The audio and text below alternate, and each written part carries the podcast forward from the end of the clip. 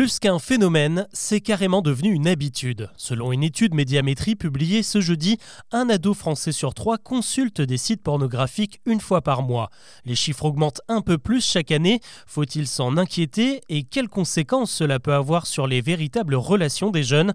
Avant d'aborder les autres infos du jour, c'est le sujet principal qu'on explore ensemble. Bonjour à toutes et à tous et bienvenue dans Actu, le podcast qui vous propose un récap quotidien de l'actualité en moins de 7 minutes. On y va.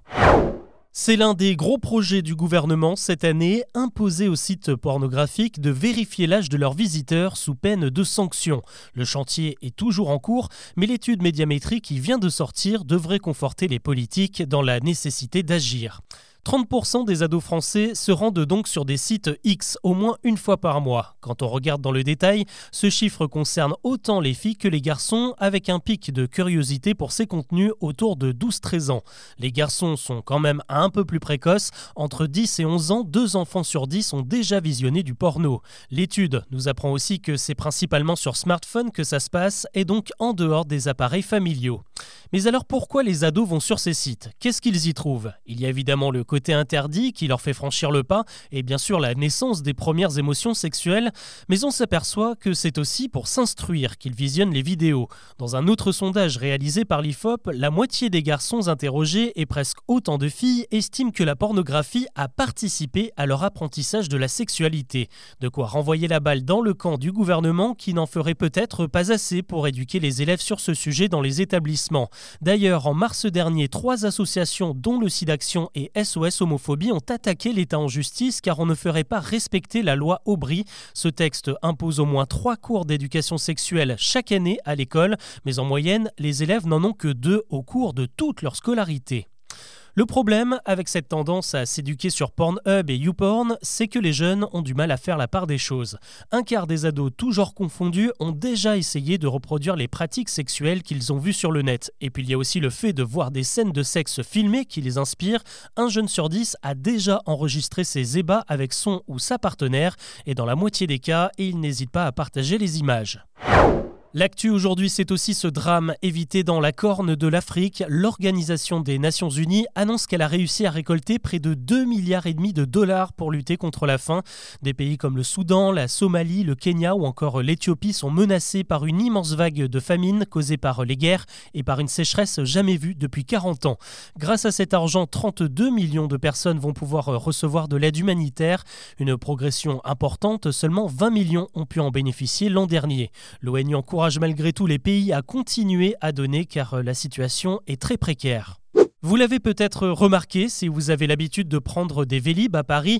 Dans la nuit de mercredi à jeudi, des centaines de vélos en libre service ont été recouverts d'autocollants anti-IVG. Pour être un peu discret, leur design, les couleurs et la police de caractère sont les mêmes qu'utilise habituellement Vélib dans sa communication.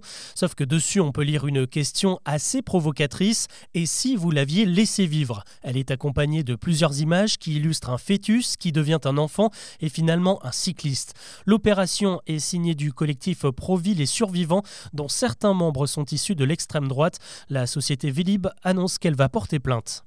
C'est vrai que ce n'est pas le premier critère qu'on regarde au moment de réserver ses vacances, et pourtant le label Pavillon Bleu vient de livrer son palmarès annuel et d'attribuer son label à plus de 400 plages et à une centaine de ports français.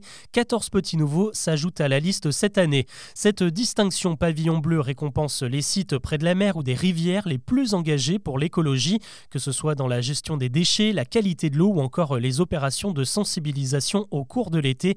Il y a une centaine de critères au total, et c'est c'est en Occitanie, entre Perpignan et la Camargue, qu'on retrouve le plus de destinations labellisées. On parle gastronomie maintenant, ou en tout cas d'une forme de gastronomie, puisque le French Tacos a été passé au crible par l'association de consommateurs CLCV selon RTL. Elle a cherché à savoir ce qu'il y avait exactement dans ces sandwichs hein, qui mélangent parfois plusieurs viandes, des frites, du fromage et même des cordons bleus enroulés dans une galette. Eh bien la réponse est évidemment des calories entre 1600 et 2300 selon les recettes. C'est trois fois plus qu'un burger de fast-food. Il y a aussi du gras, beaucoup de gras, un seul de ces tacos représente 138% des apports journaliers recommandés en Grèce. Eux, en revanche, ils n'apportent pas grand-chose. L'ADEME, l'agence de la transition écologique, tire la sonnette d'alarme sur les emballages compostables. On en voit de plus en plus dans les supermarchés. C'est même un argument de vente. Eh bien, il faudrait plutôt éviter de les mettre au compost, justement. En fait, la grande majorité ont besoin de conditions très particulières en température et en présence de micro-organismes pour se dégrader naturellement. Évidemment, ça marche encore moins lorsqu'ils sont jetés dans la nature.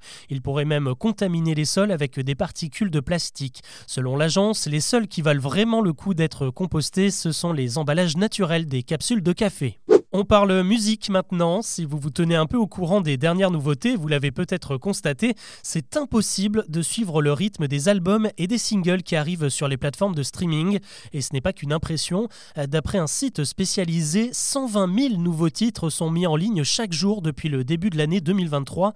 C'est du jamais vu. A priori, ce serait dû à l'essor des intelligences artificielles qui sortent de plus en plus de morceaux qui viennent concurrencer les véritables artistes. La quantité de musique est telle que si vous vouliez écouter l'intégralité du catalogue de la plateforme Apple Music, ça prendrait 571 ans sans faire aucune pause. On termine avec un nouveau gadget pour les gamers. PlayStation vient d'annoncer l'arrivée imminente de son Project Q, un nouvel appareil que les fans surnomment déjà la PS5 portable. Il sortira avant la fin de l'année et se présentera sous la forme d'une console nomade qui ressemble un peu à la Nintendo Switch avec un écran central et une manette de chaque côté.